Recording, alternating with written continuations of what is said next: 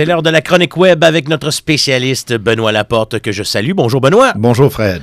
Benoît, on va parler de bombardement Google pour détourner des résultats de recherche. Ça veut dire que on peut influencer Google à notre manière. Les résultats de recherche, effectivement, on sait que l'algorithme de Google donne priorité aux sites possèdent beaucoup de liens euh, entrants ou qui pointent vers eux.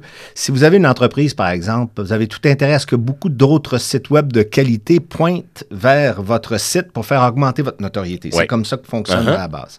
Dans le cas du bombardement Google, c'est plusieurs internautes qui Et- possèdent et- des sites web Et souvent malveillant, j'imagine. malveillants qui se regroupent dans le but d'influencer les résultats de recherche pour un terme bien précis. Par exemple, si tous ces internautes utilisent précisément la même expression sur leur propre site en pointant sur un autre site important, il est possible de faire apparaître le terme exact dans les résultats de recherche. Je vais vous donner quelques C'est ce que je m'en allais dire, Benoît. Est-ce qu'on peut avoir quelques exemples? oui, on va commencer par des exemples américains. Après ça, on va passer en France et au Québec. Et puis, ça va vous faire rire. Je censure quelques mots ici parce que c'est une heure de grande écoute. C'est une bonne chose, Benoît. Euh, euh, pendant le règne de George W. Bush, si tu tapais le nom de M. Bush, ça sortait euh, l'expression miserable failure, c'est-à-dire misérable échec.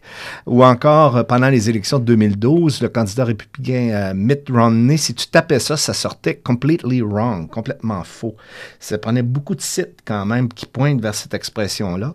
En 2003, un groupe d'internautes euh, américains frustrés euh, du refus de la France de participer à la guerre en Irak ont détourné l'expression French Military Victories, donc les victoires euh, militaires françaises, en affichant le contraire, French Military Defeats, donc les défaites militaires françaises.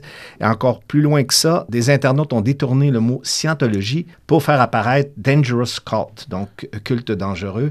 Ça peut prendre combien d'internautes à peu près, Benoît? Ça dépend toujours de l'importance, euh, l'importance du mot, euh, j'imagine. Dans le cas, par exemple, euh, il y a un groupe de militants qui ont détourné le terme euh, murder, qui n'est pas un, mot qui est, c'est pas George W. Bush, Uh-huh. et ils ont réussi à sortir le- la page sur l'avortement, ok, pour euh, vraiment là, euh, sensibiliser les gens. Au Québec, je ne sais pas combien ils se sont mis, mais ils ont détourné le mot Jean Charest. D'ailleurs, il est encore là. Si vous tapez le mot mouton insignifiant, vous allez voir Jean Charest. La photo de Jean Charest qui arrive. Euh, ben, en fait, c'est le site de Jean Charest. euh, ben, c'est, euh, ils ont fait ça en France avec Nicolas Sarkozy et ça sortait le mot euh, trou du C du web. OK. Et puis, la même chose en Italie pour Silvio Berlusconi, c'était le mot bouffone, c'est-à-dire Bouffon.